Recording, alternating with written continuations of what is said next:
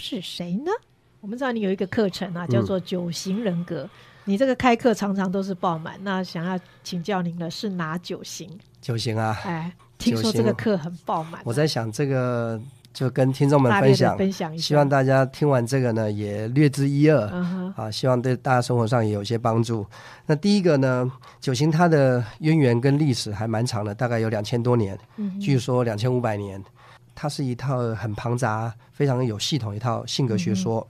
那么外面很多的机构甚至著作呢，可能上百本都在谈论这个九型人格。那我个人呢是比较斗胆啊，就是我一方面我特别尊尊敬这些传统。这些非常有历史渊源的，我所谓的斗胆的部分是，我就截取里面的一些呃人际关系可以迅速提升的部分，因为这可能是我乐于见到，就是说。这么庞杂的一个系统，就像说有人当医生，他就要读医学院读七年，那他是一个很庞杂的系统。而我愿意做的就是，我把一些很容易的健康的观念，我把它单独搬出来，啊，朗朗上口啊啊，记住不要熬夜啦，啊，这个要这个多喝水啊，类似变成类似这样。我就是把九型里面一些跟人际关系特别贴切相关的部分，我把它独立出来，然后变成一套课程。让很多人能够在一天或者两天之内就能把人际关系迅速提升百分之五十以上。哇！所以最少应该有一天的课程，我们要你十分钟把它讲完，实在 是有点亏待你。所以，所以那十分钟我们就是讲概念，大家也会理解说，呃，确实人只要学习成长，视野就会开阔。那个人跟人相处很好玩，人跟人相处最主要就两个问题，第一个就是沟通的问题，那不沟通就会产生很多问题。可是怎么沟通呢？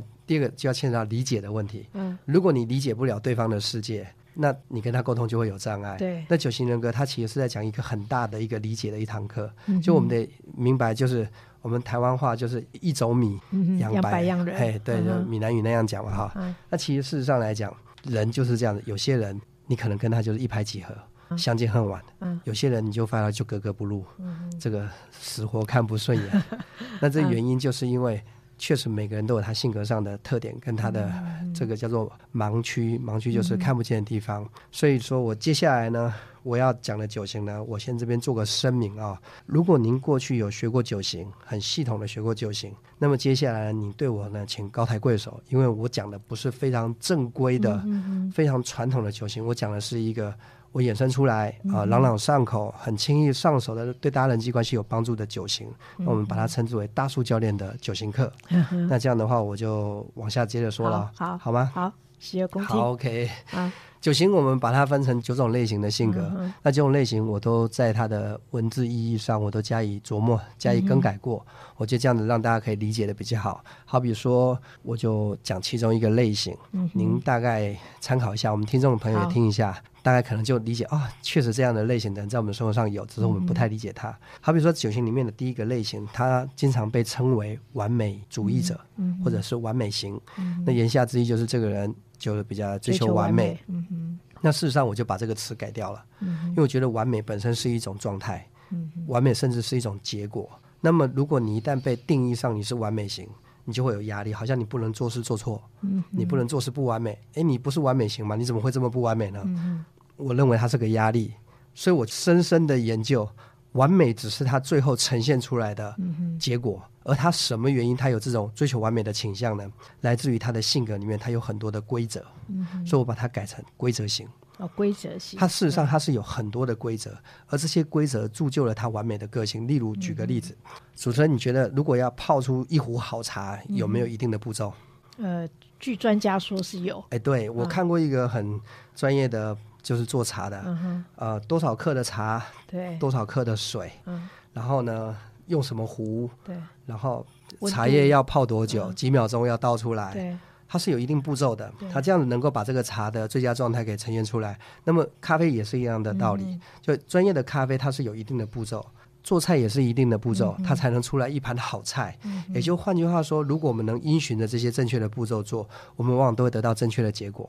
所以在九型里面的一号类型，他就相信这个世界上都是有规律的，春夏秋冬、生老病死啊，日出日落、潮起潮落。所以他觉得做人也是长幼有序啊，先来后到啊，他就相信做事情就是要有规则，他坚信不疑。那可是他的规则是怎么来呢？可能来自于他的家庭，他的妈妈、他的爸爸、他的老师、他的姐姐、兄弟姐妹、长官、同事等等之类的，教会他很多规则。举例来说，他妈妈教他洗碗要洗几遍才叫干净，洗米要洗几遍才叫干净。啊，然后衣服要怎么叠才叫叠，棉被要怎么叠才叫叠，那家里面要拖地拖几遍，这些都在制定规则，就是后天的培养。对他一旦认同之后，他就会觉得，好比说，假设主持人您是一号型的话。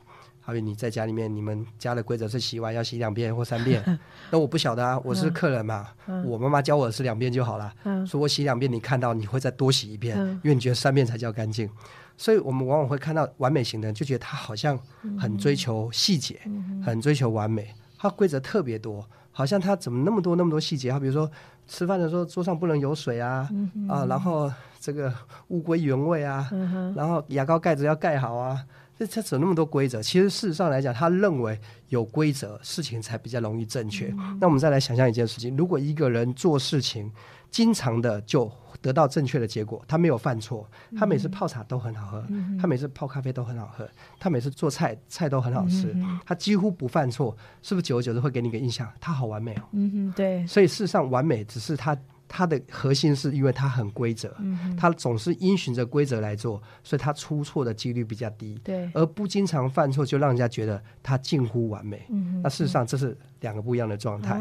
所以你看，我光是把一个号码说完，对对，我们是不是就大概理解？哦，我们生活上确实有这样的人。对对，我们有时候不能理解他的规则怎么会这么多呢？对对，事实上来讲没有对错，他只是他认为这样子会比较好。那我们跟这样的人怎么相处呢？首先我们要尊重别人的规则，好比说有些人的床，他认为。穿着牛仔裤不可以坐上坐上床，得穿睡衣才能才能上床。哎，这就是他的规则。但如果不懂礼貌，你穿着牛仔裤就跑去他的床一坐，他就觉得哎，你这个人怎么这么不懂事？你就冒犯到他的规则。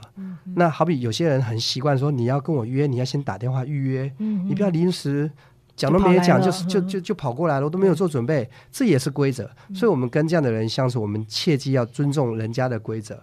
那么，只要问他说，哎。如果我去你家，哪边可以做，哪边不可以做，你要直接告诉我，这样避免我做完了之后犯到你的规则，你再来不高兴。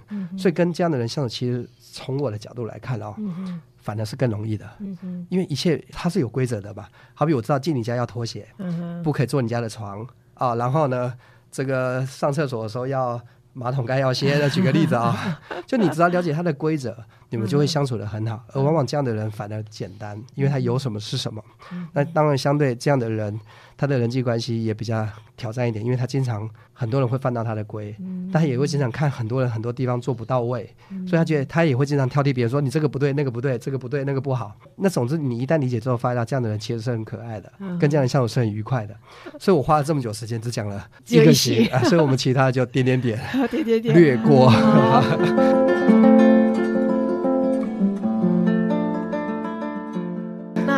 呃，因为我们时间也差不多，所以想要问您，您刚才讲到人际关系嘛，那你在这一生当中，就是你这一段时间这样走过来，您会最感谢哪些人？嗯，说到这个吧，我这个真的也蛮巧合，我以前还确实想过这个问题。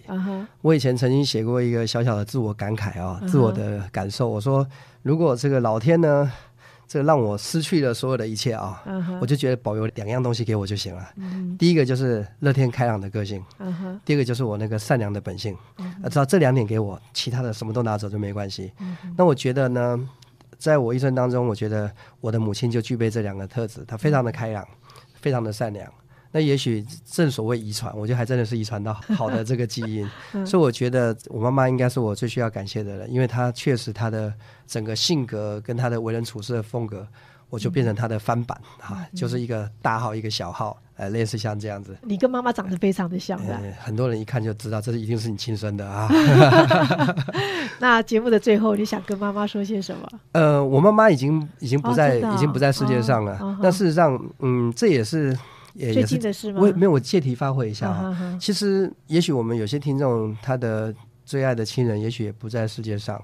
那我这边可以说一件事情，就是说，其实确实天底下没有不散的宴席。那再爱的亲人，再亲的亲人，终究还是要走。可我们可以在哪一点上面跟自己做沟通？就是说，我觉得这件事情我做的还不错，就是我妈妈还在世的时候，我们的关系非常好。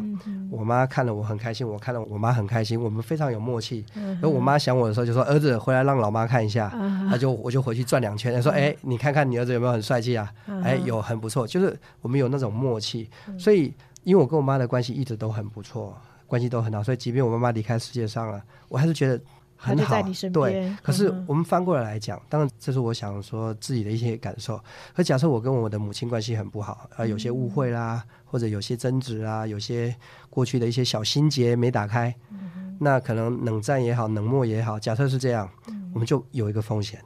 你万一哪一天他不在了，那你想修复关系都没机会，想补偿又没机会。那我是另外一种方式来讲，子欲养而亲不在。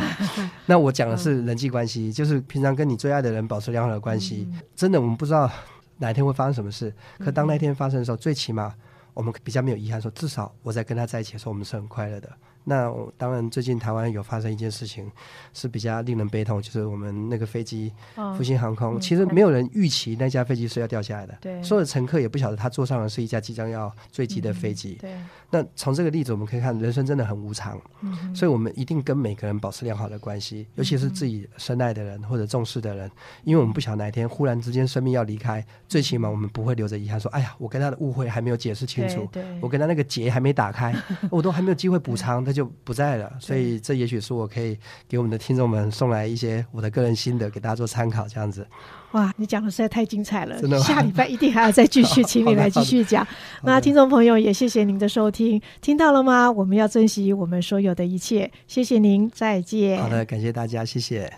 海饼干团队的成功是这样描述着：你就是一位骑师，手握缰绳，掌控人生的方向。你要有一个教练来激发出你的潜能，同时要有一个可以让你大展身手的平台。而这一切的一切，都要用爱与关怀串联起来。今天非常谢谢大叔老师的分享，您是否也从中找到了答案？阅读人生好学堂，谢谢您的收听，我们下周见。